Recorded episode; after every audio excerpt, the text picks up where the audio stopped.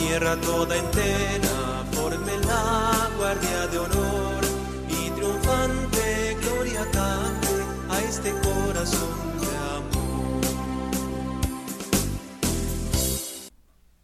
Hola queridos hermanos, continuamos con nuestra lectura meditada sobre el libro Introducción a la vida devota de San Francisco de Sales. Continuamos en la primera parte y hoy pasamos al capítulo 2, Propiedad y excelencia de la devoción. Los que desalentaban a los israelitas para que no fueran a la tierra de promisión, les decían que era una tierra que devoraba a sus habitantes, es decir, que su ambiente era tan dañino que era imposible vivir allí mucho tiempo, y que sus moradores eran gente tan monstruosas que se comían a los demás hombres como a las langostas.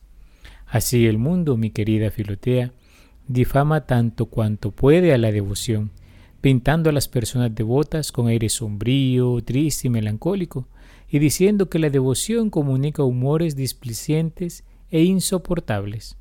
Mas así como Josué y Caleb aseguran que no solo era buena y bella la tierra prometida, sino también que su posesión había de ser dulce y agradable, de la misma manera el Espíritu Santo, por boca de todos los santos y nuestro Señor por la suya propia, nos aseguran que la vida devota es una vida dulce, feliz y amable.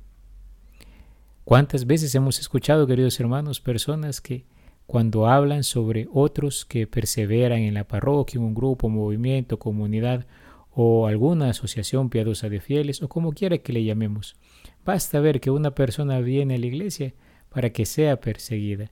Y hay muchos que dicen, es que ahí es aburrido, ahí no saben, ahí no se divierten, ahí todo es triste, todo es amargo, y no se dan cuenta de lo que en realidad hay. Y cuántos hermanos que participan activamente de la vida de fe, en comunión con la iglesia, claro, experimentan la alegría y la felicidad que vienen de estar con el Señor.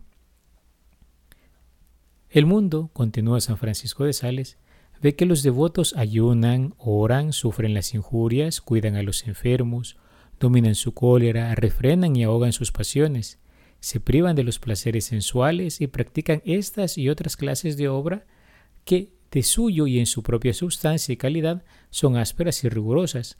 Mas el mundo no ve la devoción interior y cordial que hace que todas estas acciones sean agradables, suaves y fáciles. Contemplad las abejas sobre el tomillo. Encuentra en él un jugo muy amargo, pero al chuparlo lo convierten en miel, porque esta es su propiedad. Oh mundanos, las almas devotas encuentran, es cierto, mucha amargura en sus ejercicios de mortificación, pero con solo practicarlos los convierten en dulzura y suavidad. El fuego, las llamas, las ruedas y las espadas parecían flores y perfumes a los mártires, porque eran devotos, y si la devoción puede endulzar los más crueles tormentos y la misma muerte, ¿qué no hará con los actos de virtud? A veces, queridos hermanos, podría parecer, por ejemplo, una persona que no pasa todo el día sentada frente a un teléfono, pasando estados, historias o como sea que les llamemos a todas estas cosas en las que podemos perder mucho tiempo. Cuando encontramos una persona que no pasa metido en eso, sino que es capaz de esperar en silencio, por ejemplo, en una sala de espera antes de pasar una consulta médica o de leer quizás en silencio un libro, nos parece es que ha de ser aburrido, ha de parecer todo difícil. Sin embargo, uno se acerca a la persona y cuando ya tiene la costumbre, el buen hábito de dedicarse y concentrarse a aquello que hace, con cuánta alegría no y cuánta paz, Puede decir, he disfrutado un buen libro, he disfrutado de estar en silencio. El mundo no lo comprende. Una vez veía un comentario que hacía una persona hacia otra que miraba que hacía ejercicio corriendo por la calle.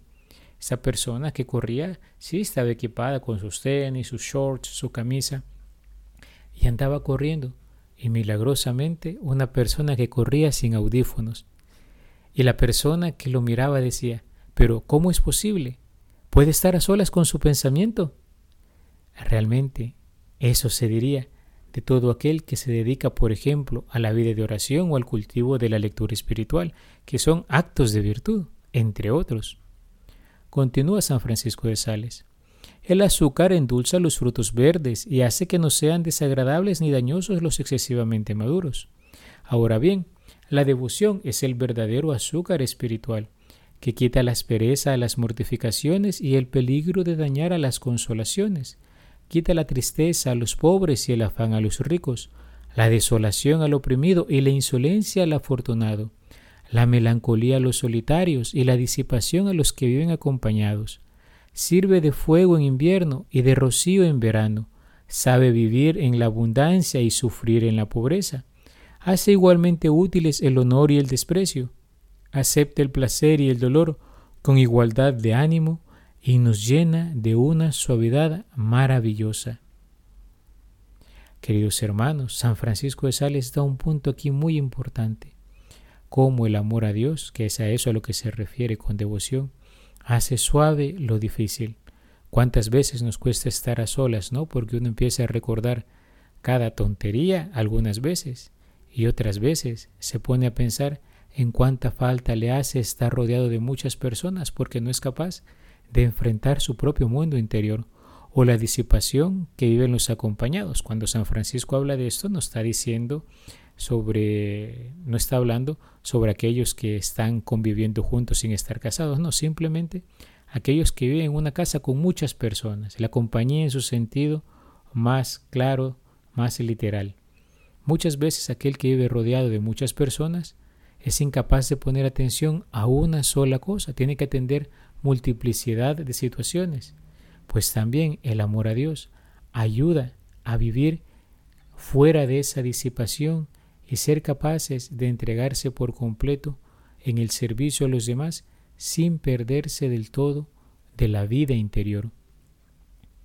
Continúa San Francisco de Sales. Contempla la escala de Jacob, que es una viva imagen de la vida devota. Los dos largueros por entre los cuales se sube y que sostienen los escalones representan la oración que nos obtiene el amor de Dios y los sacramentos que lo confieren. Los escalones no son otra cosa que los diversos grados de caridad por los cuales se va de virtud en virtud, ya sea descendiendo por la acción a socorrer y a sostener al pobre, ya sea subiendo por la contemplación a la unión amorosa con Dios. Te ruego ahora que contemples quiénes están en la escala. ¿Son hombres con corazón de ángeles o ángeles con cuerpo humano? No son jóvenes, pero lo parecen porque están llenos de vigor y de agilidad espiritual tienen alas para volar y se lanzan hacia Dios por la santa oración, mas también tienen pies para andar entre los hombres en santa y amigable conversación. Sus rostros aparecen bellos y alegres, porque todo lo reciben con dulzura y suavidad. Sus piernas, sus brazos y sus cabezas están enteramente al descubierto, porque sus pensamientos, sus afectos y sus actos no tienden a otra cosa que a complacer. Lo restante de su cuerpo está vestido, pero con elegante y ligero ropaje, porque es cierto que usan del mundo y de sus cosas, pero de una manera pura y sincera, tomando estrictamente lo que exige su condición. Créeme, amada Filotea, la devoción es la dulzura de las dulzuras y la reina de las virtudes, porque es la perfección de la caridad.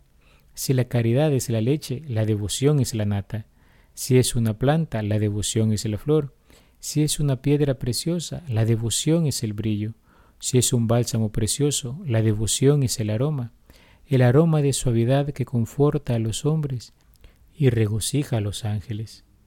Qué hermoso, queridos hermanos, como San Francisco de Sales nos va haciendo entrar en la verdadera devoción, en esta vida, en el amor a Dios y al prójimo, en esta vida que se mueve en las categorías del mandamiento del amor, San Francisco de Sales nos lleva a ver cómo, cuando la fuerza del amor permea todo, entonces lo difícil que parece la vida espiritual se vuelve más fácil.